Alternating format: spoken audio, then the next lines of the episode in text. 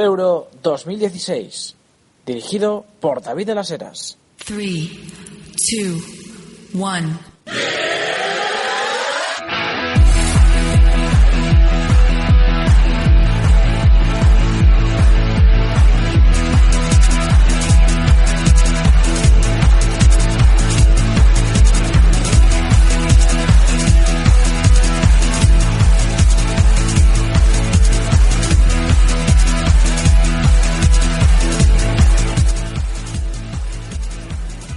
Hola amigos del fútbol, hola amigos de las selecciones, esto es Road Euro 2016, estamos ya inmersos en una nueva jornada de fútbol internacional, en unos nuevos Euro Qualifiers, como les gusta llamarlos a la UEFA, así que vamos a repasarlo, vamos con las pruebas, vamos con los análisis, vamos con España, empezamos.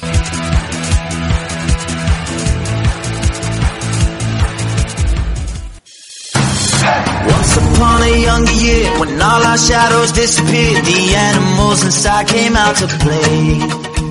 Went face to face with all our fears, learned our lessons through the tears, made memories we knew would never fade.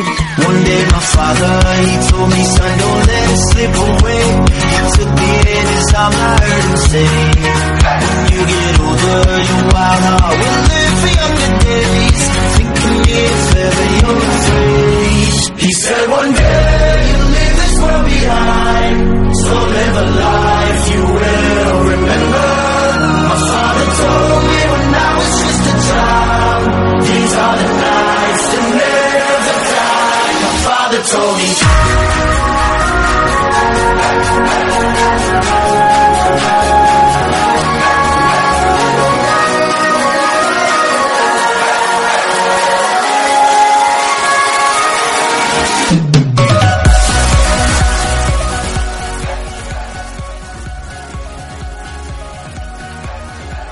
Hoy sí nos acompaña otro programa más de Road Euro 2016 para daros la bienvenida a este programa de selecciones, el que está ya llevando al final de temporada, al igual que el fútbol, en el que hoy hablaremos pues de ese España-Bielorrusia, ¿no? De Bielorrusia-España, mejor dicho, de ese partido que se va a jugar en Borisov.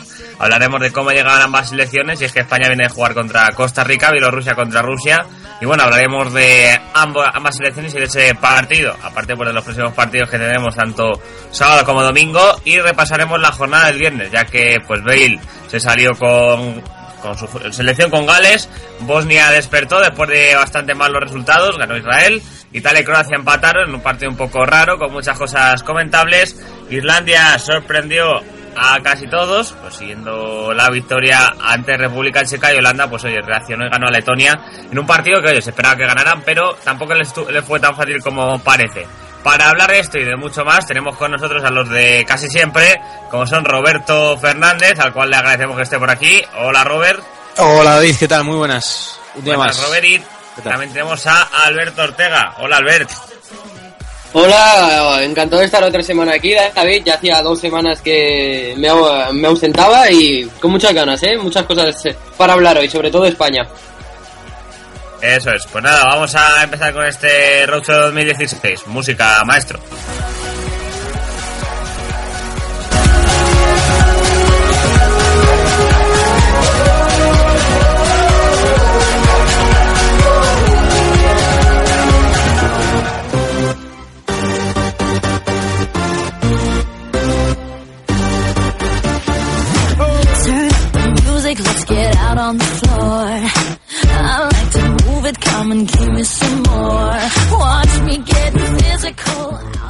Llegamos muy musicales aquí a Show 2016. Y bueno, vamos a empezar hablando de las cositas típicas que hacemos por aquí, que no son otras que las selecciones. Vamos a empezar hablando de España, vamos a empezar hablando de Bielorrusia. España que juega este domingo ante Bielorrusia en el último partido que queda de los Euro Qualifiers eh, para la selección española. Y bueno, comentar que España ganó 2 a 1 a Costa Rica en un partido en León que comentamos aquí, contamos por DMFM, por Road Tour 2016, en el que España quizás esperábamos mucho, mucho más de ella, pero eh, al final consiguió la victoria, aunque tampoco de la manera que todos esperábamos. También hizo un buen partido Keylor Navas. Y Albert, tú que lo viste, ¿qué te pareció ese partido? ¿Qué opinas del juego de los de, del bosque? Eh, bueno, yo creo que no sé si coincidiréis conmigo, eh, los oyentes y vosotros. Eh, a mí me decepcionó. Me decepcionó muchísimo España. Vi que ha pasado tiempo desde el Mundial y aún no saben a lo que juegan. no sé si buscan las transiciones rápidas, no sé si buscan la espalda de los defensas y salir rápido al contraataque, no sé si buscan ir construyendo poco a poco el juego eh, a través de paredes y no, no- entiendo, no entiendo lo- a lo que quieren jugar aún, no entiendo tampoco el- las alineaciones con San José, como si utilizando lo de Busquets, cuando San José no reparte bien el, el balón desde atrás. Y no entiendo muchas cosas, no sé, no, me gustó nada a mí España. ¿eh? El que me gustó muchísimo fue Keylor Navas. Me gustó, pero muchísimo. eh, volvió a demostrar que se merece ya unas cuantas oportunidades en Madrid y que le dejen ser titular. Y a mí personalmente me encantó Keylor, eh, hombre del partido, sin duda. Y también de España destacar, eh, ¿os acordáis cuando comentamos la convocatoria de, de- del Bosque que decíamos, que dije yo, lleva a Bartra eh, y en principio, bueno, no juega en su club, no debería llevárselo. Eh, pues mira, hizo un partidazo también. A mí fue de los que más me gustó, un poquito blando. Yo creo que a Bartra eh, lo que le falta para ser un muy buen central, porque tiene eh, muchos atributos, tiene muchas cualidades, es, rápido, saca bien el balón desde atrás, eh, se entiende bastante bien eh, con los compañeros que le rodean y además eh, entiende el modelo de España, bueno, el que tenía antes, porque ahora no sé qué modelo tiene, pero a lo que íbamos, eh, le falta curtirse a Bartra. Quiero decir, esto Sí, traducido si te sería... fijas, eh, el primer gol fue por culpa suya, fallo defensivo de Bartra, que no coge bien el marcaje a Venegas y marcó gol Costa Rica, eh, también hay que decirlo. Sí, sí, hay que Pero sí, decirlo. lo- luego fue creciendo durante el partido, tenía razón, hizo un partidazo. Luego ya fue muy a mejor y de hecho yo creo que fue el mejor en defensa de España. Sí, sí, o sea, también te lo digo, sí, tienes razón, eh, David. Tiene el- o sea, tuvo ese fallo, pero en el resto del partido a mí Bartra me encantó. Me, me encantó muchísimo, ¿eh? Fue el- para mí el mejor de la defensa. Y luego también destacar a Silva. Silva, el ratito que salió, también me gustó muchísimo. Eh, demostró que, bueno, es de esta generación dorada de, de España. Eh, ha sido el, el suplente, ¿no? Como todos sabemos, pero un suplente prodigioso, que cuando tiene el día y cuando quiere jugar es una- a mí es de mis jugadores preferidos, el canario. Y Sí, sí, luego lo hizo sí, bien. Y- Y Cesc también se salió. Cesc que fue justamente, me parece el hombre que entró por... Silva entró por Cesc. Cesc eh, dio el pase del primer gol a Paco Alcácer, que también marcó un gran gol. Paco Alcácer demostrando que está y sigue en racha, por lo menos con España. Y también eh, Cesc Fabregas que hizo, dio un buen pase y luego también marcó gol. Así que yo creo que también el partido de Cesc para enmarcar. Sí, también, también me gustó bastante Cesc, que yo soy bastante de Cesc, la verdad. Eh, aún no acabo de entender cómo no triunfó en el Barça. Cuando volvió no, no lo acabo de entender. Porque yo, hablando de, de que eh, profundizando un poquito sobre él, eh, yo me acuerdo de haberlo visto en directo. No me acordaría, creo que fue la, sí, la temporada del triplete, creo. O no, no, la temporada del triplete no. Pero aún estaba Guardiola, cómo combinaba con Messi. Sobre todo, me acuerdo que fue la primera vuelta. Y yo, yo creo que se entendían los dos muy bien. Luego no, no sé qué pasó. Sabemos que a Cesc eh, en, en enero le dan esos bajones. En el Chelsea también le ha pasado y en el Barça también. Es obvio que también le pasó. Pero también me parece un jugador muy bueno. Cesc que domina diferentes registros. O sea, es un hombre como podemos ver y hemos podido comprobar que sabe jugar al toque, como en el Barça hizo, y también sabe jugar a la contra, como ha hecho en el Chelsea. Me, me extraña que no, no triunfase. Eh, luego, mm, también hablando un poquito más de, de, de España, eh, no, no sé qué te pareció a ti la, defensa, pero también quiero darle un poquito de, de palos a Carvajal, ¿eh? Si me dejas. Eh, la verdad es que Carvajal, eh, todo el rato, mm, no me gustó, pero, pero nada, Carvajal, pero nada, ¿eh? De hecho, si te fijas, hablando del primer gol, ya por sacar el último culpable, yo creo, de ese gol, eh, Joel Campbell se marcha por banda izquierda, bueno, por la, el lateral derecho de Carvajal, ¿no? Y le hace un recorte, un quiebro, que a Carvajal es al que le gana la posición y pone ese centro que luego Venega remata tras el mal marcaje de Bartra. Así que yo creo que el gol vino tanto por parte de uno como por otro. También no hay que quitarle mérito tanto a, Ca- a Campbell, que hizo ese recorte y consiguió ese Carvajal, ni a Venegas, ¿no? Que fue el hombre que consiguió marcar, pero aún así también te queda esa, esa hay que apuntarnos esa nota de esos dos fallos que quizá eh, contra Costa Rica, pues bueno, luego se enmendaron, pero a lo mejor en una Eurocopa contra una selección grande, pues luego no se puede conseguir la victoria si es una selección que juega muy pareja a ti y que no puedes cederle ni un solo mil- milímetro ya que te la lía y luego ya es muy difícil conseguir recortar distancias. Eh, sí, sí, además yo creo que Carvajal esta temporada, hablando un poquito más ya también del Real Madrid, creo que Carvajal, eh, la segunda vuelta de Carvajal es horrible, ¿eh? Y sobre todo la eliminatoria contra la Juventus de Turín, en que el equipo de Carlo Ancelotti queda eliminado, también es, me pareció horrible. Y sí, David, como tú bien has dicho, eh, sí, el, el gol viene precedido por un, bueno, un fallo suyo, sí, que no está correcto en defensa. Y no, no, no me gustó nada, ¿eh? Eh, estuvo todo el partido. La verdad es que Campbell es un hombre difícil de marcar, que incordia mucho, es muy pesado, en el buen sentido de la palabra. Eh, pero me pareció que ganó a Carvajal en el eh, más de la mitad de las acciones. No sé si coincidirás conmigo. Sí, sí, sí, además que Campbell ya sabemos que es un buen jugador, pero así se marchó bastante, con bastante facilidad, por lo menos aparente, Dani Carvajal, ¿no? Y yo creo que eso también, pues a mí me dejó un poco, un poco a medias. Pero bueno, yo creo que también España, pues tuvo también a Sergio Ramos, que también estuvo un poco ausente, y Bernat, por ejemplo, ocupó muy bien toda la, banda izquierda, es un jugador, un carrilero puro, que sabe ocupar toda la banda, sabe subir y bajar, sabe llevar muy bien las, transi- las transiciones defensa-ataque, perdón, luego aparte también, los que entran en segunda parte, Alex Vidal, eh, Vitolo, Alex Vidal y Vitolo, que cada uno juega una parte por esa banda derecha, también le hicieron muy bien, ¿eh? Yo me quedo con esos tres hombres de banda porque ahí yo creo que fueron también otra de las notas positivas, ¿no? Ya contrastando un poco con el tema Carvajal, Bartra y demás. Sí, eh, también a mí personalmente, tanto Bernat como Gallá, ahora a lo mejor eh, a mucha gente dirá este que dice es un exagerado y no tiene puñetera idea. Eh, me gustaría defender que Bernat me parece bastante mejor que Jordi Alba. Me parece bastante mejor que Jordi Alba. Y Gallá más, Gallá me parece mejor que los otros dos eh, ya anteriormente mencionados.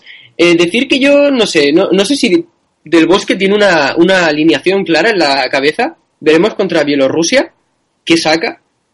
Mm, Me gustaría saber la, la idea de, de juego que pretende implantar Del Bosque eh, y también la, bueno, el 11. Yo no sé qué, qué 11 quiere hacer Del Bosque. No, no- hay muchas cosas que no entiendo. A mí lo que Y- yo no entiendo es que dependa de si está Diego Costa o no para jugar con un 4-4-2 o con un 4-3-3.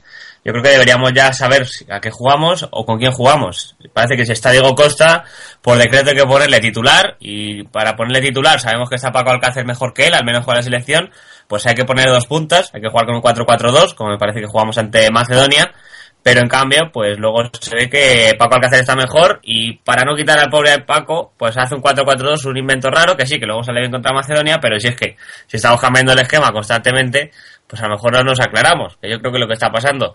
Pero bueno, ya veremos a ver qué, qué pasa con Del Bosque, ¿no? Porque ya sabemos que es un poco dado a- al cambio, dado a probar cosas, pero eh, yo creo que tanta probatura debe acabar. En cuanto a lo que has comentado que quieren jugar ante Bielorrusia, Casillas y 10 más, porque dijo Del Bosque que jugaría un partido de Gea otro Casillas, el otro día jugó de Gea, así que el domingo le toca a Casillas contra Bielorrusia.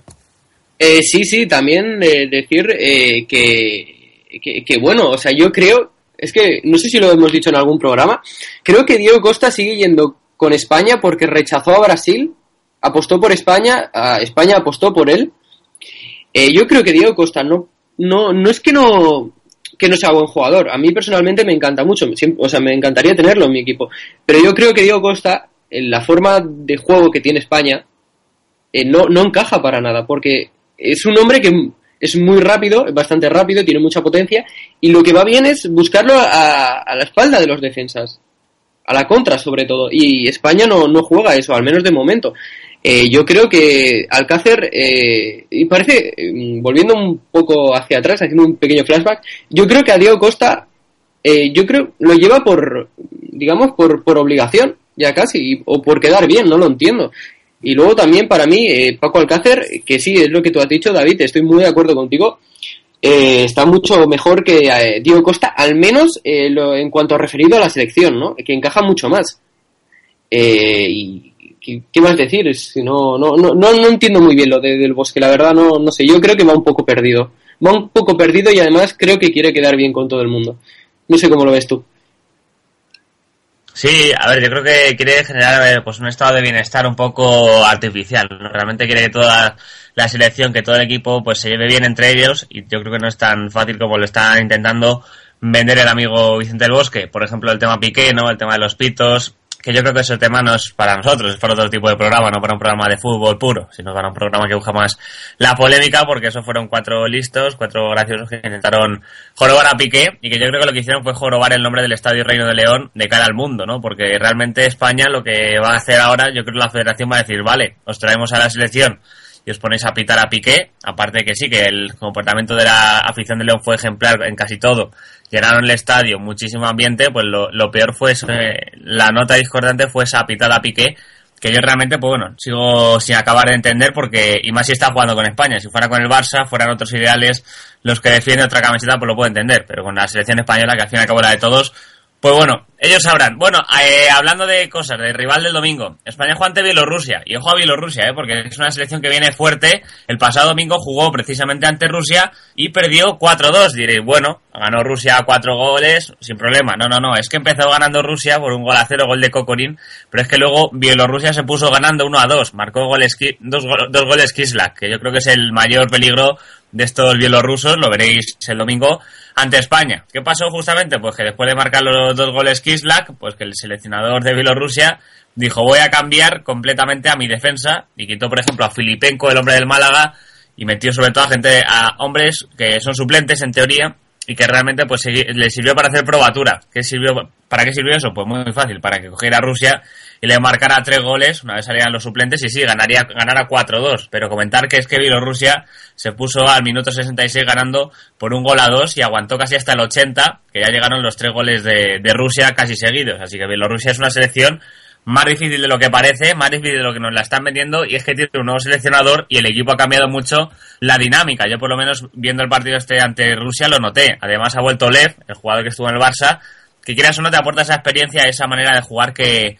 que le hace eh, diferente ¿no? a este equipo, porque Lev ha estado en el Barça, ha estado en el Arsenal, es un hombre que sabe de fútbol, lleva mucho tiempo jugando, ahora está eh, ultimando sus años en Turquía, tiene 32 años, tampoco es tan mayor, y yo creo que tiene mucho fútbol ese hombre para ofrecer a Bielorrusia, y quizá España pues eh, lo note, ¿eh? no, no hay que ir muy relajada ante este equipo. Así que bueno, yo creo que me digáis qué os parece ¿no? este partido ante Bielorrusia, cómo veis a España, cómo veis a Bielorrusia después de lo que os he contado. ¿Creéis que España ganará con facilidad? ¿España le costará? ¿Podemos llevarnos un susto? Comentar que el partido es en Borisov, un estadio bastante pequeñito, donde le van a buscar hacer una gran encerrona a España, ¿no? Porque hay un estadio en Minsk que es bastante grande, pero le han llevado a Borisov, al pequeño, al, a lo que viene siendo pues una olla a presión para que la selección española no juegue a gusto, aparte también para que no toque mucho, no cree muchos espacios, lo típico, ¿no? Que los, bielorrusos haciendo de las suyas para conseguir pues desconcentrar un poco a la selección de, de Del Bosque, ya que Bielorrusia se está jugando pues intentar colarse ahí en esa fase de repesca, aunque lo tiene bastante difícil, pero Bielorrusia quiere, quiere mejorar y quiere hacerlo. Bueno, ¿qué os parece, no? Esta, estas tácticas, esta, esta Bielorrusia que se, con la que nos enfrentaremos los españoles el domingo. Sí, bueno, parece que quieren hacer un poquito lo que hicieron los, los espartanos en las Termópilas, ¿no? A ver, ahí en el espacio más pequeño, a ver si pueden lograr un- una gesta, entre comillas. Eh, decir que también, que como tú has dicho, el nuevo seleccionador bielorruso, que es lo que tú has dicho, David, es una selección que desde que está él, Alexander, espérate, a ver si lo digo bien, me va a costar, Jatskevich, más o menos, desde que está él, eh, ha cambiado mucho la selección, ¿eh? He evitado decirlo, selección- ¿eh? Si te fijas, el nombre Sí. he evitado decirlo. yo lo digo, pero a duras penas. Lo dejamos en Alexander, que es más fácil. Eh, como vuelvo a repetir, es una selección que ha cambiado mucho. Y dice él mismo en una entrevista que concedió a Mundo Deportivo, el 12 de, de junio, eh, que es eh, que apuesta por un fútbol ofensivo, ¿eh? No como pensará todo el mundo, a diferencia de lo que piensa todo el mundo, eh, piensa que Bielorrusia se va, se va a encerrar atrás, ¿vale? Todos los partidos y no, no se va a encerrar atrás. Eh, veremos cómo actúa contra España porque ya España son palabras mayores y también dijo que jugará como, bueno, cito textualmente, jugaremos como, como sabemos y como podamos. Es muy difícil jugar contra los españoles. Eh, Bielorrusia jugará como le deje España, o sea que habrá que ver cómo acaba jugando finalmente mm, Bielorrusia. Pero decir que, que sí, es una selección que ha cambiado mucho, que el jugador, podríamos decir, más conocido para los españoles, Slev, eh, que bueno, es el que aporta un poquito la, la calidad ahí en el medio, media punta, eh, y que tampoco es una, una selección que, que esté yendo mal, tampoco juega mal, lo que pasa que claro, falta, falta calidad, falta calidad, y contra Rusia, eh, yo creo que hizo un buen partido, luego se dejó llevar, y bueno, hace poco ganaron a, a Macedonia en partido oficial, y veremos qué, qué- nos depara este partido. Yo creo, eh, sinceramente, que para nada será fácil. Es más, eh, preveo un ajustado 0-1, mira, me la juego. Y yo creo que será un partido difícil, ¿eh? No sé cómo lo veis vosotros. Sí, bueno, yo poco que añadir. Eh, eh, ya dijo que, que no iba a cerrarse con 5 eh, y yo creo que no lo va a hacer porque no lo hizo ante Rusia y yo creo que tampoco ante España. Y bueno, pues está Bielorrusia, mm, por lo que habéis dicho, no, no tiene mala selección, tiene jugadores que, que destacan, como Kislia, como Krivets también, que a pesar de no tener un buen año en, en Francia, en el Metz, pues mm, es un hombre fijo en la selección. Eh, Putilo también ha hecho muy buen año en Rusia, eh, Kornilenko también, y, y bueno, pues una selección que sobre todo tiene jugadores que juegan en Rusia. Kisliak, Martinovic, eh, eh, Kornilenko, eh, Putilo, o sea, es una selección que se nutre de jugadores de la, de la Russian Premier League que, además mm, no han hecho mal año, ¿no? Entonces, bueno, eh, yo creo que es una selección que hay que tener cuidado con ella por, porque, bueno, ya vimos que a Rusia le puso las cosas difíciles y lo que ha dicho antes eh, David, ¿no? Capello hizo cambios ofensivos y a partir del minuto 70 llegó la, la remontada con, con los goles de Golovin, Miranchuk y, y Kersakov. Entonces, bueno, pues yo creo que España va a ganar, eso yo creo que lo di por descontado, pero no le va a ser fácil. A ver qué, a ver qué sucede entonces en ese partido. Comentar que Alex Vidal se fue la otra vez lesionado, pero estuve hablando con él el, después de la zona mixta, después de ese partido ante Costa Rica, y me comentó que bueno, está un poco tocado, pero que va a llegar al partido del domingo, por lo menos va a intentar jugarlo, ya que le viene bien a España y el Bosque le ha dicho que tiene que intentar forzar porque viene muy bien a la selección este hombre, está Alex Vidal, así que Alex Vidal se- el domingo sí ha viajado a Bielorrusia y por tanto sí va a jugar. También entrenaron aparte, en León entrenaron aparte Piqué y Ramos, ¿no? Después de ese partido, pero han dicho que también van, van a jugar, que también estaban disponibles, así que bueno, esperemos que no haya muchos cambios y no haya muchas bajas, ¿no? Porque estos jugadores, pues ya saben, han tenido un año lleno de partidos, han tenido un año lleno de minutos, y ahora pues se tienen que enfrentar estos dos partidos un poco fuera de temporada y bueno, que lo está intentando dar todo, pues siempre el físico puede ser un impedimento bastante fuerte.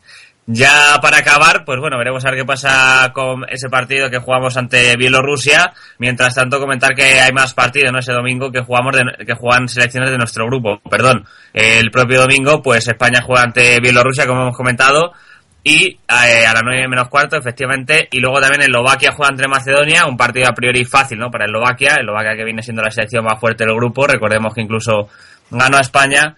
Y Ucrania juega ante Luxemburgo en otro partido que, bueno, yo creo que Ucrania también debería ganar. Yo creo que en esta jornada de amistosos, de, perdón, de partidos oficiales, España es la selección que quizá lo tiene más difícil de las tres grandes de este nuestro grupo, del grupo C, ya que un, Ucrania-Luxemburgo, pues bueno, poca cosa va, va poca, poco peligro va a, va a suponer Luxemburgo para Ucrania.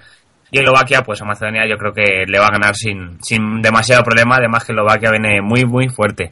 No sé qué os parecen estos dos partidos el de Eslovaquia contra Macedonia Ucrania y Luxemburgo. Partidos fáciles no para, para las favoritas.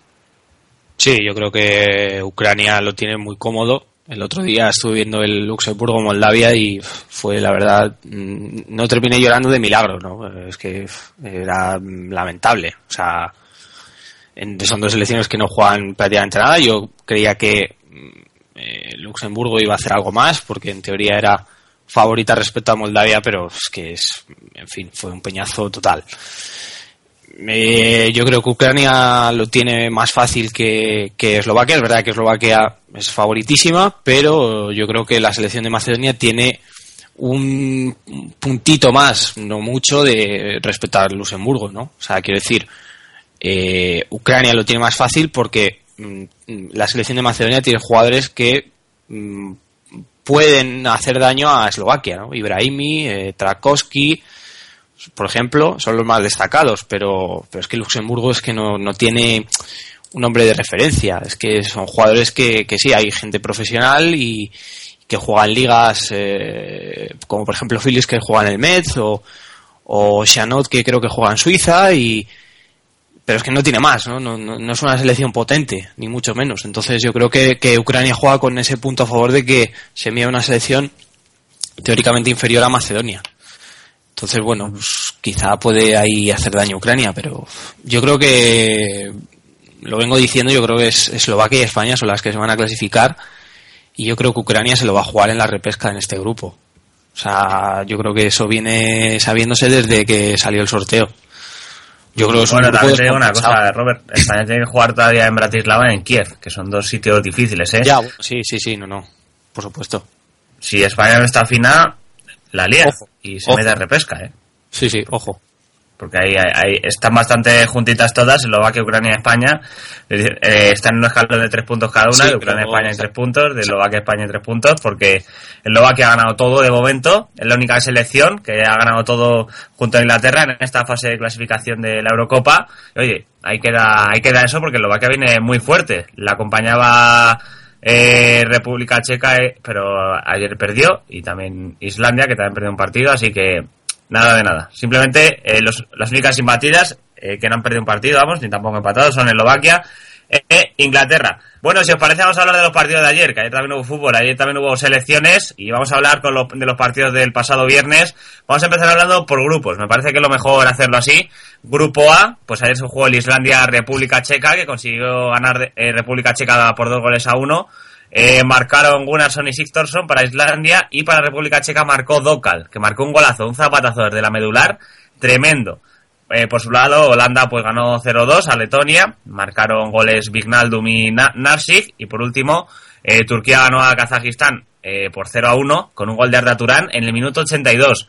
Eh, vamos a hablar de estos partidos, este grupo A, que de momento Islandia con esta victoria se pone líder, adelanta a la República Checa que venía muy fuerte y es que a mí Islandia me sorprendió mucho ayer, al igual que me sorprendió mucho la afición que tiene Islandia al fútbol allí. La afición que no dejó de animar a su equipo en todo el partido y la afición que tiene ganas que esté Islandia en una Eurocopa y no es para menos, ya que República Checa es una selección de las más difíciles de esta fase clasificatoria y Islandia le ganó sin demasiado problema. Es decir, el gol de Dokal pues consiguieron darle la vuelta demasiado fácil. No sé qué os parece Islandia y la victoria sorprendente, ¿no? Ayer ante República Checa. Bueno, mm, yo no, no pensaba que República Checa iba a ser muy favorita aquí, ¿eh? O sea, te quiero decir, viendo cómo venía Islandia y, y cómo juegan, porque yo creo que es un, grupo muy, muy potente ahora mismo, eh, todos cuando oyen Islandia dicen, "Pf, vaya equipo de, de pacotilla, ¿no? Que debe quedar cuarto o quinto de grupo pero si tú empiezas a, ver bien el, el- el bloque que tienen, son jugadores que además yo creo que este año, eh, salvo Sigtorsson que no ha tenido buen año en el Ajax y, y demás, eh, yo creo que son jugadores que han ido a más, ¿no? Halfresson en el Verona no ha hecho mal año, eh, Jarnason tampoco en el, en el Pescara, eh, Sigurdsson eh, obviamente eh, ha sido clave en el Swansea, o sea, tiene un equipo de, de jugadores mm, fuertes que, que le hacen estar ahí, ¿no? Está a un paso de, de la Eurocopa y yo creo que es un sueño. Entonces, bueno, a la República Checa le va a costar mucho ser primera. Sí, Y pero un resumen. yo creo que República Checa la lió empatando la anterior jornada, que empató ante Letonia, un partido que es que Letonia es un rival bastante flojo. Y ese Claro. empate ya dijimos que era un empate que iba a hacerle bastante daño a República Checa y se está viendo, ¿no? Los últimos, las dos últimas jornadas de República Checa son una un empate y una, una derrota y eso que han ganado todos los partidos que han jugado hasta el momento. Es decir, que ahora tienen cuatro victorias, un empate y una derrota. Y aparte comentar que República Checa, pues bueno, es una selección pues que yo esperaba más de ella. Empezó muy muy fuerte, pero luego se ha ido deshinchando. Mientras tanto, Islandia ha cogido fuerza. De hecho, República Checa en noviembre ganó 2 a 1 a Islandia, cuando en Praga. Y ahora en este segundo partido que ha jugado en esta vuelta, ¿no? En esta fase de clasificación, pues Islandia ha conseguido la, la victoria. Así que bastante también curioso, ¿no? Este, este dato. Pero bueno, veremos a ver qué sucede ¿no? en este grupo A, ya que Holanda y Turquía también quieren meterse a la Eurocopa. Holanda ganó a Letonia por 0 goles a 2, un partido un poco eh, extraño, ¿no? Porque Holanda tuvo muchas ocasiones, pero hasta la segunda parte no consiguió marcar. Creo que Van Persie hizo un bastante mal partido, ¿no? No sé qué os parece a vosotros. Y Neider dio un larguero y un palo. Así que Neider sigue en ese estado de forma bastante bueno y sigue siendo tan eterno como siempre. Así que bueno, Holanda de momento se mantiene tercera con 10 puntos y Turquía eh, cuarta con 8, que llegó con el gol de Arda Turan al minuto 82. Turquía no lo hizo nada mal, de hecho, pues tuvo muchísimas ocasiones ante Kazajistán, que simplemente pues estuvo mirando, porque otra cosa no pudieron hacer ante el asedio turco y finalmente Arda Turán consiguió marcar gol tras pase de Burak Yilmaz. Eh, ¿Cómo es Holanda y Turquía? ¿Creéis que se van a colar en la Eurocopa viendo el partido que hicieron ayer, los partidos que hicieron ayer, perdón? Bueno, Holanda yo creo que tiene más eh, oportunidades, ¿no? Turquía está a cinco puntos, lo tiene yo creo que imposible. Y yo creo que Turquía va a pelear la repesca. Ayer pude ver la primera parte bien vista de Turquía y, no, no lo hizo nada mal. O sea, tuvo muchas ocasiones. Eh, Yilmaz, eh, Arda estuvo muy activo por, por su banda y, la verdad es que hizo mucho daño a Gorman, al, al lateral kazajo. Yo creo que, esta selección de, Kazajistán y cerrándose con seis va a hacer algo. O sea, ayer metió un cerrojazo tremendo y aún así le hicieron mucho daño.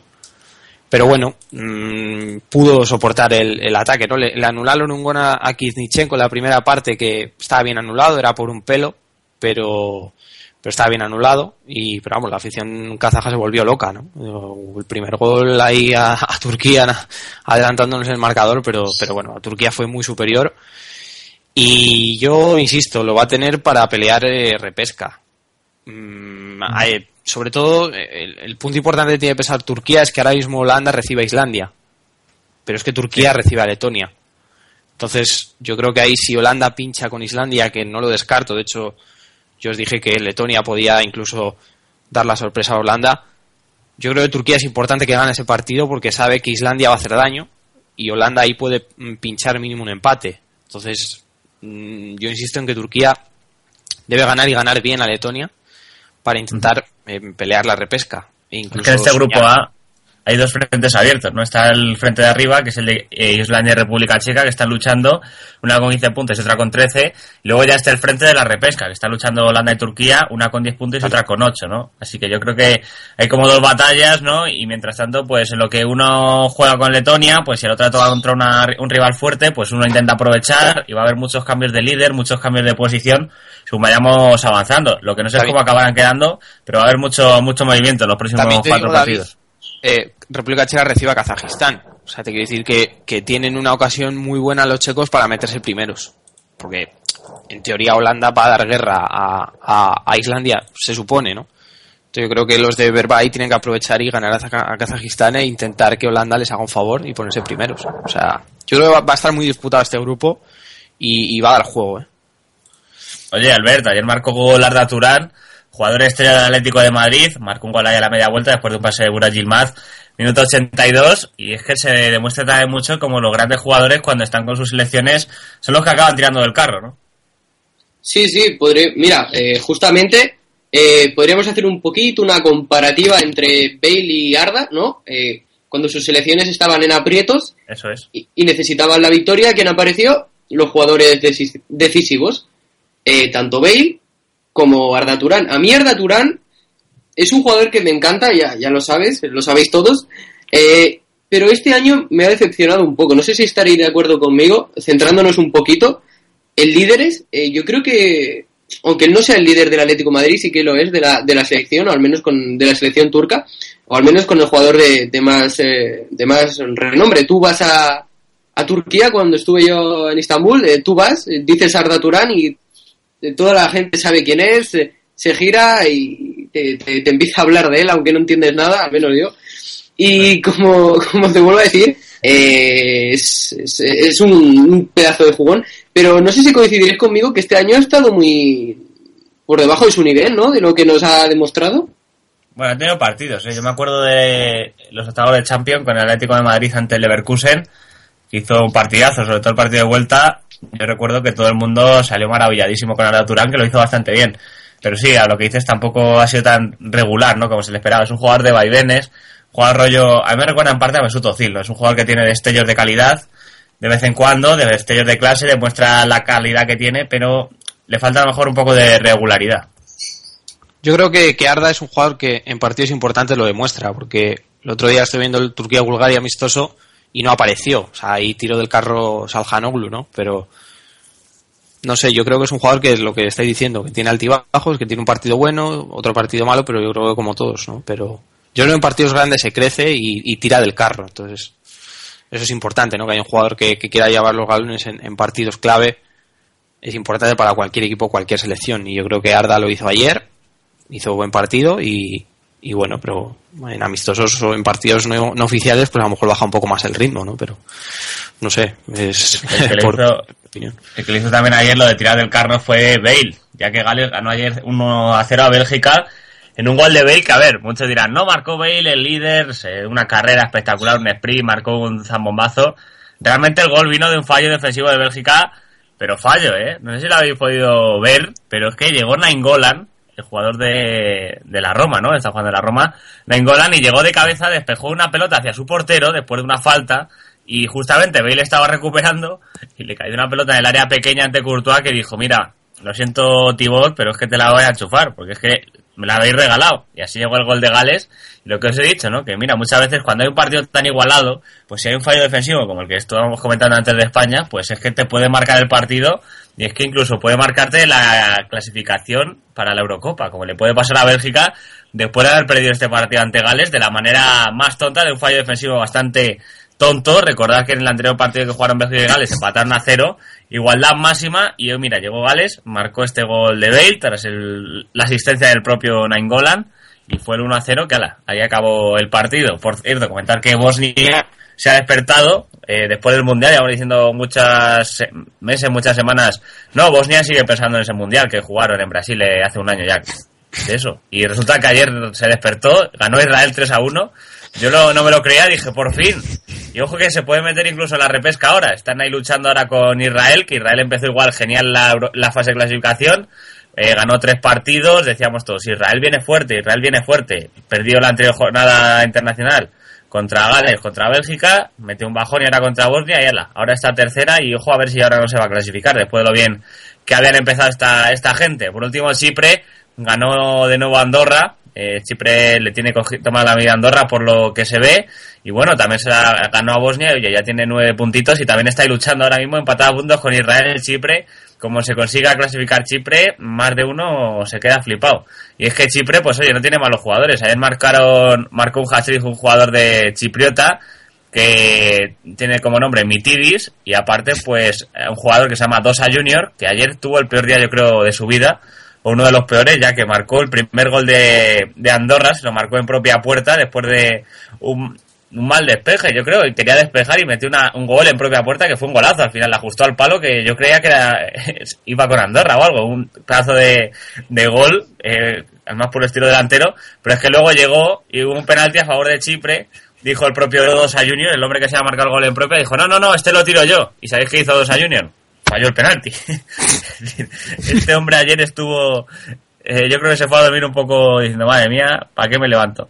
Pero bueno, Chipre ganó 1-3 a Andorra y bueno, este grupo B, que ayer se jugaron esos partidos, pues queda con Gales primera con 14 puntos, le sigue Bélgica con 11, Israel, Chipre con 9 están en tercera posición empatados, Bosnia 8 y Andorra pues cero, los pobrecitos. Eh, vale, vamos a hablar de estos partidos. El partido de Gales-Bélgica, lo dicho, ¿no? Eh, un gol de Bale que fue más bien fallo de, de Bélgica, ¿no? Sí, el, el fallo de, de, de. A mí tampoco. Yo creo que Bélgica, mira, eh, lleva, el, lleva el peso de los partidos, es verdad, pero me parece una selección eh, muy. débil, no, no sería la palabra débil. Eh, digamos que se, se le puede hacer daño. Se le puede hacer daño ba- bastante fácilmente. Quizás. Y bueno, sí, eh, la verdad es que Gales eh, eh, parece que se va a meter por primera vez en su historia en un torneo como la Eurocopa. Y está, está Bale tirando el carro, tiene buenos jugadores y no, no juega mal y además sabe a lo que juega, que es muy importante, ¿no? Eh, saber a lo que juegas, porque si vas dando tumbos, como hemos dicho con España antes, pero bueno, es una selección que sabe bastante a lo que juega. Y también decir que, que bueno, yo me, me da curiosidad ¿eh? que, se, que se meta eh, Gales en la Eurocopa, porque no sé, yo creo que, que pueden hacer un buen papel. Es una selección que mola, ¿no? Yo creo que tiene jugadores que están bien, a mí me gustan mucho, por ejemplo tiene a Ramsey, tiene a Joe Allen, tiene a Bale, y luego el seleccionador es bastante bueno, que es el propio Coleman, que a mí me gusta, me gusta bastante. Y luego también en portería, eh, ayer hizo un montón de paradones el portero de, de Gales, que fue Genesis, que también me parece que juega, no sé si juega en el, Wol- en el Wolverhampton o Robert No, en el, Crystal Palace. el Crystal Palace, sí, sí, pero jugó el Wolverhampton anta- antaño. Yo es que soy de, de la época antigua de Genesis. Pero sí, ahora está jugando en el Crystal Palace y lo está haciendo bastante bastante bien. Y ayer tuvo bastantes paradones, ¿no, Robert? Este Genesis. Sí, mira, yo de este partido eh, quería sacar una cosa. El problema que tiene Bélgica yo creo que es la defensa. O sea, viene ya mostrando muchos problemas atrás. Lo demostró ante Francia, que le llegaron a... bueno, Francia llegó a, a remontar ese, ese 1-4 Eh, bueno, creo que fue un 0-4 lo que remontó. Sí, porque luego metió Fekir y tal. Eh, el problema que tiene Bélgica es la defensa. O sea, mm, de medio campo en adelante tiene, yo creo que mm, de lo mejor de Europa, ¿no? De Bruyne, Hazard, Benteke, Witzel, eh, tiene buenos jugadores, pero es que defensivamente son muy malos. O sea, quiero decir, mm, no, no, no pésimos, pero son muy, muy, muy, muy poco decentes. O sea, pa- para ser la, segunda selección de en el ranking no, no tiene una defensa acorde a, a ello. Pasa como nosotros, por ejemplo, que España eh, carece de centrales y tal, que siempre lo hemos hablado. Es que Bélgica le pasa lo mismo. O sea, defensivamente, tú no puedes llegar a una Eurocopa con una, con una zaga que sea de Nayer Lombards. O sea, estás llevando a un chaval que juega en el Celtic y que viene de la cantera del City, que es muy joven, y estás llevando a Lombards, que en realidad no es titular en el Zenit porque con Garay y Neto mm, ha perdido el, el hueco. Bertongen eh, sí es eh, el Tottenham bueno y Alderweireld también se ha hecho fijo en el Southampton, pero tú no puedes llevar esa defensa en Eurocopa. O sea, a ti te salva que tienes a Courtois en portería y por eso llevas dos goles encajados. Lo que yo creo, ¿eh? O sea, insisto Sí, sí, en que yo creo que el problema que tiene Bélgica es la defensa. O sea, esta defensa, como Bélgica se clasifique, que yo creo que va a ir a la Eurocopa seguro, mm, yo lo va a pasar mal. Lo va a pasar mal, mal. Pero es que tampoco tiene una, grandes jugadores, aparte que contaban con esa baja, ¿no? De, de Vincent Company, que no puede jugar el partido por Bueno. sanción, y yo creo que también es una de las bases, ¿no? De esta defensa, el capitán de la selección eh, de los Red Devils, que así también se llaman ellos, ¿no? como el Manchester United, los Belgian Red Devils se llaman eh, allí en, en Bélgica. Y bueno, yo creo que realmente lo que tú dices, ¿no? A mí lo de que vaya Lombards, pues no me, no me convenció en absoluto. Y yo creo que Wilmot se está relajando muchísimo. Se cree que tiene una selección, Sí. pues muy sobrada, que va muy sobrada y... Sí, pero ¿sabes también qué pasa, David? Que tiene gente como Tieleman, suplente, que viene demostrando que es va para estrella y le deja y, y no le da ni un minuto. Tiene también a, De Donker, que también viene fuerte en el Anderlecht. Eh, tiene a Chadli, que también es un jugador desequilibrante. Ferreira Carrasco, que ha hecho un año mm, bastante bueno en, en Mónaco, a pesar de no ser, de no empezar como titular. Es que, mm, de verdad, tiene jugadores que te pueden aportar más cosas. No te digo que metas a Origi porque el año que ha hecho en el Lille es mm, bastante malo. Pero, no sé, tiene, tiene jugadores para, para, pues eso, para, para desequilibrar y para dar un poco, no sé, otro color. Pero ya te digo, es que no, no sé qué hace este hombre Wilmot, pero no sé, no sé. Pero tiene jugadores que te pueden dar otra cosa. Pero Ah, ahí, deja. Hablando de, de, bueno, de entrenador de Bélgica, de Wilmots, eh, decir que ha estado a puntísimo de, de cerrar, bueno, eso decían medios alemanes, eh, que ha estado a puntísimo de cerrar eh, su fichaje como entrenador de, del Schalke, ¿eh? Ujú. después Sí, de, de la marcha de Di Matteo, y se ve que al Finalmente final... no, ¿eh? Finalmente Sí, se sí, truncó. fi- finalmente no. Se truncó porque decía que las, bueno, las demandas de, del entrenador de, de Bélgica, del seleccionador, eran muy altas. Eh, no sé, me, me hubiese gustado verlo en, en el Schalke, a ver eh, qué haría. Está muy Sí, pedía sufrido, mucho, ¿eh? pedía mucho dinero. Al final han fichado a, a Bray Reiner, el del Paderborn, que les ha costado 500.000 euros y la ficha no sé lo que le van a pagar, pero vamos. Pero menos seguro. Sí, sí, menos no, no. seguro. Si viene del Paderborn le cuesta menos seguro. Sí, sí. Bueno, eh, aparte de comentar, pues ya lo hemos dicho, que Chipre, bueno, el partido de Chipre ya lo he contado ante, ante Andorra, un partido un poco extraño.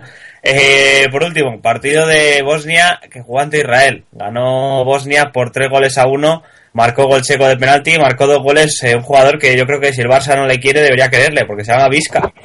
Y oye, sería gracioso, ¿no? Los titulares Vizca al Barça. Bueno, queda el chiste malo, pero sí, marcó dos goles Vizca. Y bueno, la verdad que Bosnia despertó, Bosnia que es una selección que tiene buenos jugadores, ¿no? Begovic, Kolasinas, Gespajic, Medunjanin, el del Deport, Pjanic, Vizca, precisamente, Checo, Lulic. Yo creo que puede llegar a la Eurocopa, ¿eh? Aunque ha empezado un poco floja, pero se ha ido rehaciendo y cuidado, ¿eh? También contar que Israel eh, no tuvo a Omer Dam- Damari, que es su, su estrella principal, no le sacaron de titular, jugó en la segunda parte y bueno, tampoco pudo hacer mucho el chaval, y eso que es uno de los máximos goleadores del torneo, pero decidió el seleccionador no ponerle titular y luego lo notó. Así que eso, Bosnia ganó por tres goles a uno a Israel. Eh, no sé qué os parece Bosnia, ¿os gusta Bosnia? Sí, ¿Queréis que llegue, no? A la Eurocopa, supongo. sí. Yo, a ver, eh, la, la pelea está muy, muy reñida. Nueve puntos Israel y Chipre, ocho Bosnia. Y yo creo que Bosnia mm, se la puede pedir más, pero si, si echas la vista atrás, se ha dejado puntos con Gales, que es la, eh, líder, empató con Bélgica y perdió con Israel también en, en, Tel Aviv. Eh, bueno, yo creo que ayer una victoria importante en casa.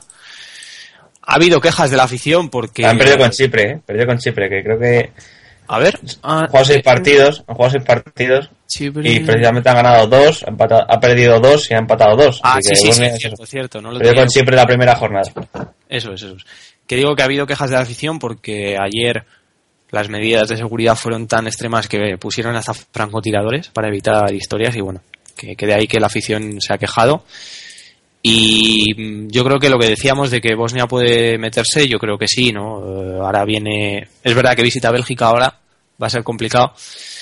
Y Chipre, por ejemplo, visita Gales, pero es que Israel va recibe Andorra. Entonces ahí Israel juega con ventaja. Lo de Vizca no me extraña porque ha hecho muy buen año en el Basaksehir turco que de hecho se ha metido en Europa. Y, pero es lo que lo que estaba diciendo, ¿no? Tiene jugadores muy buenos y, que en teoría tiene que ser una selección que estuviera metiéndose en la pelea por, por, por ir directa, ¿no? No tener que llegar a una repesca y jugártela con Hungría o equipos así, ¿no? Entonces, bueno, Israel, pues yo creo que le, le falta eh, Damari.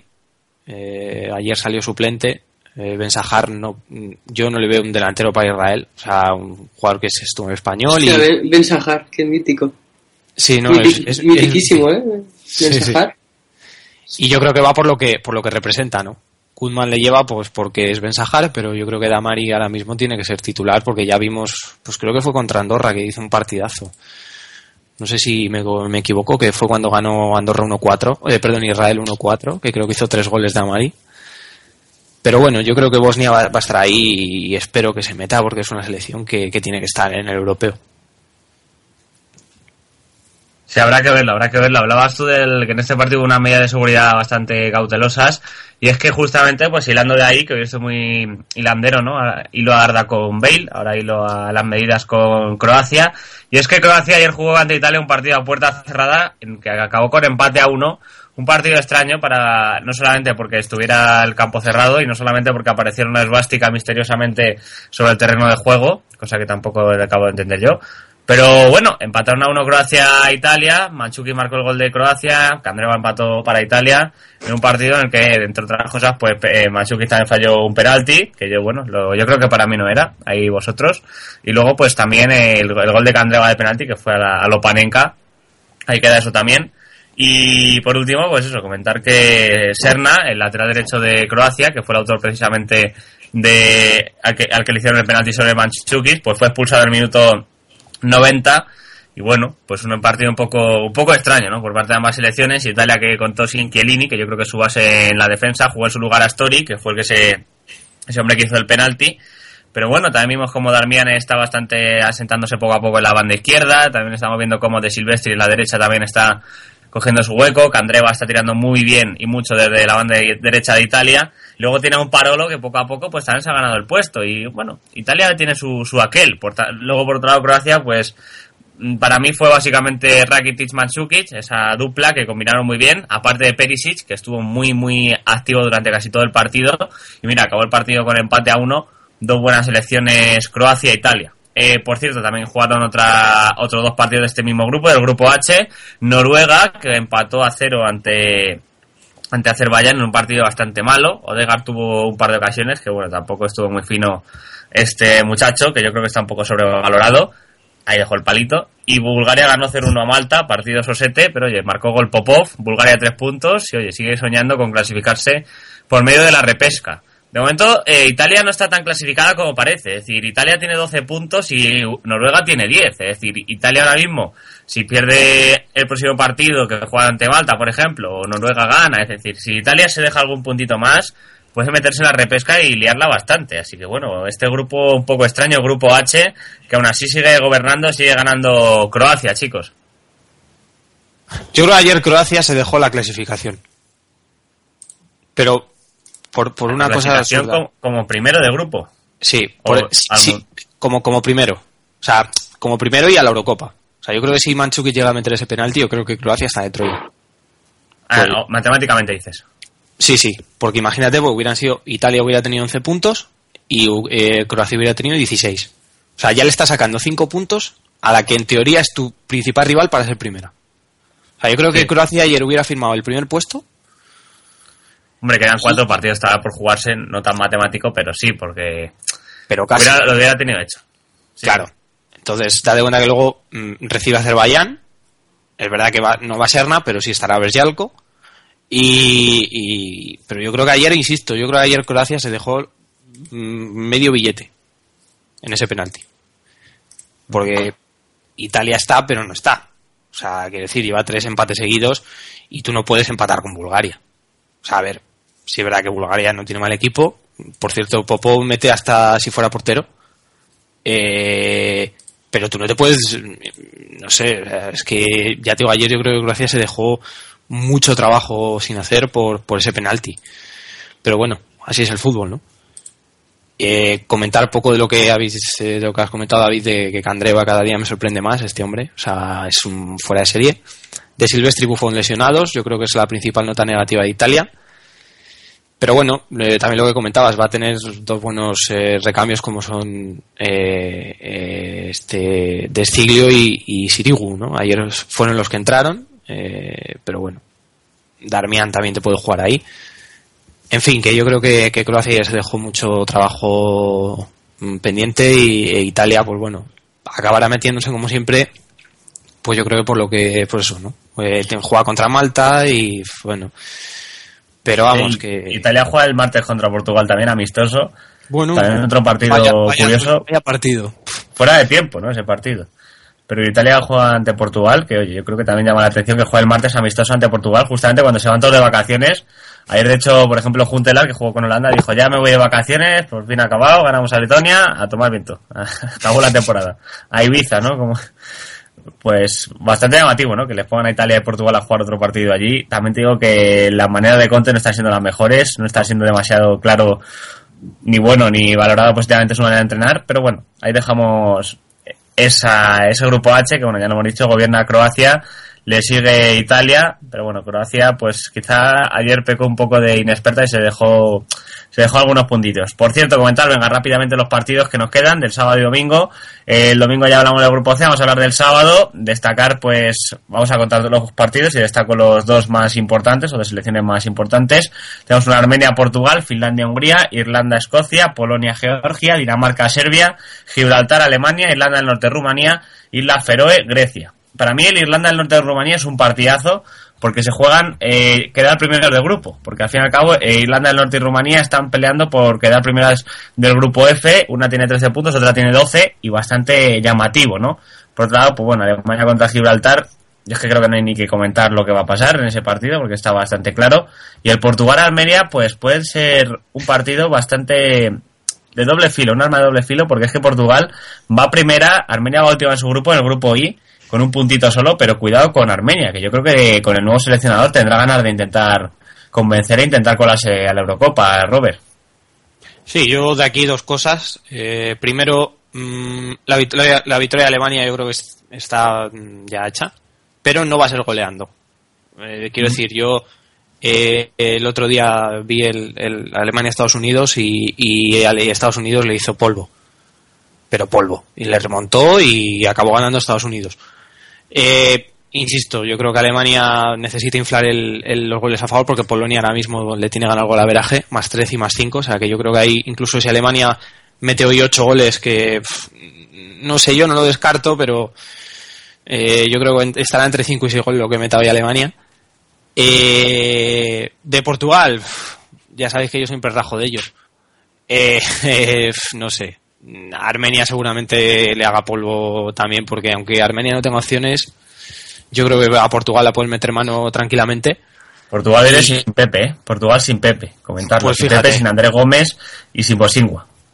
Pues con eso te digo todo. O sea, tú no puedes tener una defensa que sea Bruno Alves y Carballo. O sea, eso es un chiste muy mal contado.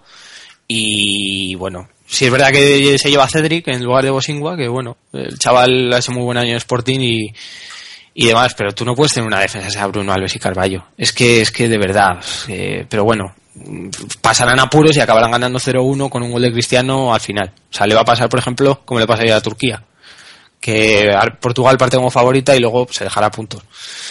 Pero bueno, mm, veremos a ver qué hace. Yo creo que Portugal ganará, pero a lo mejor luego el sábado que viene me calla la boca, pero Sí, sí, ya el último programa del sábado que viene, recuerden. Eh, comentar, sí, precisamente que aparte de esos partidos que hemos comentado, también hay un interesante Irlanda-Escocia que se están jugando a quedar terceras del grupo D, el grupo de Polonia-Alemania. Irlanda-Escocia, un partido que siempre mola verlo, por lo que tiene ese, esa tradición ¿no? Eh, británica y que comentar que Escocia ganó el anterior partido 1-0 a Irlanda, querrán darle la vuelta o intentar conseguir la victoria ahora los irlandeses, que suelen ser bastante rencorosos con esto del fútbol y más cuando te gana Escocia. Eh, pasamos al domingo, si os parece. El domingo, pues, aparte de los partidos de España que hemos comentado, y los Rusia España, Eslovaquia, Macedonia y Ucrania Luxemburgo, del grupo C de España, tenemos partidos guays, partidos importantes, partidos que me gustan. Eslovenia Inglaterra, partido que me encanta.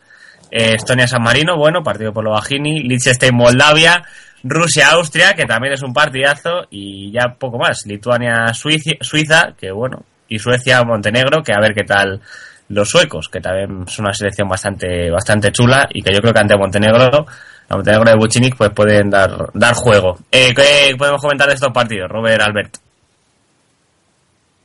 Bueno, el domingo yo creo que está un poquito más claro, ¿no? El tema. Eh, Eslovenia e Inglaterra yo creo que es el más peleado. Eh, Suecia-Montenegro, bueno, Suecia dejó que desear el otro día contra Noruega también el amistoso y, y eso que, que salió con un once bastante titular, que podría ser el de mañana incluso. Eh, pero bueno, eh, Montenegro tiene remotas opciones de por lo menos pelear la repesca, sabiendo que Rusia no anda muy fina en este tema. Eh, yo creo que la- las opciones de Montenegro para meterse tercera yo creo que pasan porque Austria gane a Rusia y ellos intenten ganar en, en Estocolmo a Suecia. Eh, el Estonia-San Marino seré tan que me lo veré seguramente, pero es que va a ser eh, insufrible. Yo creo que Estonia va a ganar. Eh, Liechtenstein. Moldavia, otro que también será insufrible. Y del otro lo que hemos comentado antes, eh, España, Ucrania y Eslovaquia favoritas. Eh, Suiza yo creo que va a ganar como también a, a Lituania. Y yo creo que, pues eso, el Rusia, Austria y el Eslovenia e Inglaterra es lo que más llama la atención. Eslovenia-Inglaterra, comentar que el- Inglaterra ya ganó a Eslovenia 3 a 1 el anterior partido que jugaron en noviembre. Y bueno, veremos a ver qué pasa ahora. Inglaterra, pues es otro equipo, a pesar de todo, pues ha decidido contar con un hombre que está muy en racha, que es Harry Kane, porque le llevan la Eurocopa Sub-21. Así que bueno, también veremos eso, ¿no? Porque selecciones que llevan a la gente a la Sub-21 y deciden no llevarlos a estos partidos. Le dan mayor prioridad a la Eurocopa Sub-21 que a los partidos de la clasificación para la Eurocopa Absoluta. Veremos a ver qué pasa también, aunque yo creo que entiendo esa decisión y la, y la comparto. Eh, yo creo que ya hemos repasado casi todo lo que podemos repasar ahora mismo. Eh, os esperaremos el próximo programa, ¿no? Habrá que hablar de todo lo que ha pasado en estos partidos que hemos dejado ahí en el alero. Y por último, eh, pues nada, no sé si queréis decir algo más para despediros, tanto Albert como Robert, al mundo, a las selecciones, a la sociedad, eh, todo vuestro. Pues mira, yo solo, si, si nos escucha del bosque, solo pido por favor que, que, que intente implantar ya el modelo que quiere y que ya tenga un esquema. Solo pido eso. Solo Vale. pido eso ya, ya. Lo suplico. No llores, tranquilo, Albert. Ya, ya. Lo implantarás algún día. Te veo muy tocado. no pasa nada. Ya, ya, ya, últimos ya momentos ya de mi vida, ya me voy a pegar un tiro en la cabeza, ya no sé. ¿Necesitas chat o estás bien? Estoy bien, estoy bien. Eh, Robert, ¿algo que quieres comentar? Yo, yo por mi Respecto a parte, Portugal o algo. de, del, de Del Bosque no rajo porque he pedido muchas cosas en otros programas y me sigo con las manos vacías. Y bueno, eh, yo espero que Italia, sobre todo Conte, recapacite un poco y se haga mirar las listas que hace porque es eso. O sea, si un día de- nos detenemos a mirar la lista de Italia, le voy a dar muchos palos. Eh, Y bueno, pues espero que la semana que viene, lo que he dicho antes, ¿no? que Portugal mejore un poco su imagen, porque si no pasa como primera de este grupo, de verdad, eh, que no vaya a la Eurocopa puede hacer el ridículo. Y, o sea, es que, pero bueno, ya te digo que tendré otra ocasión de, de hablar y, y bueno, pues, pues nada, que haya espectáculo, que por cierto no he dicho antes, pero Inglaterra si gana el domingo lo tiene hecho, ese sí que lo tiene hecho. Sí, Pues aunque no gane perdería Suiza- un partido, ¿eh? aunque gane Suiza serían seis puntos de diferencia y lo tiene hecho. O sea que. Y poco más, ¿no? Esperemos que San Marino, que se lleva muy bien con nosotros y con el programa, consiga por lo menos su primer gol ante Estonia, que no, no, no lo descarto. Y bueno, poco más. Sí, verdad, San Marino es amigo nuestro, ¿eh? que no lo hemos comentado. A ver si gana San Marino, si clasifica para la Eurocopa y la gana. Es lo que yo dejo desde aquí ese mensaje, ese mi mensaje, aparte de decir que a ver si España, pues bueno, consigue ganar a Bielorrusia, que a mí me gusta mucho que gane España. Ya lo sabéis todos. Eh, bueno, pues nada, chicos, Robert, Albert, un placer estar hoy con vosotros aquí pasando este ratito. Yo creo que por lo menos nos hemos reído y hemos disfrutado de las elecciones. Y nada, disfrutaremos en el próximo programa. Haremos un, un programa, yo creo, después de resultados, de cómo ha ido, en plan análisis, y luego ya pues uno de despedidas y más más de buen rollo, más de pues eso, para despedirnos. Así que lo dicho, nada, chicos, os espero el próximo programa. Un abrazo a los dos y gracias por estar hoy aquí con nosotros. Un abrazo, David. Muchas gracias a ti. Un abrazo, David. Ya sabes que me encanta hacer este programa, que es un placer eh, estar con vosotros aquí y gracias a los oyentes. Venga, ah, vámonos con un poco de música y despido.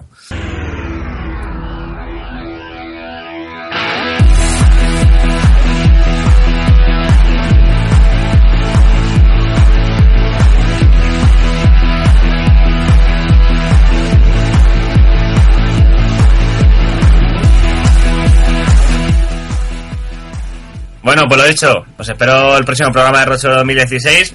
Estaros pendientes al Twitter, estaros pendientes al Facebook, que lo ponemos todo allí cuando son, cuando son. Estáis todo el día preguntándonos cuándo vais a hacer. Mirar allí, hombre. Eh, y nada, lo dicho, se despide de la sera. Gracias a todos por estar otro programa más aquí con nosotros. Y nada, os espero el próximo. Un abrazo fuerte. Adiós.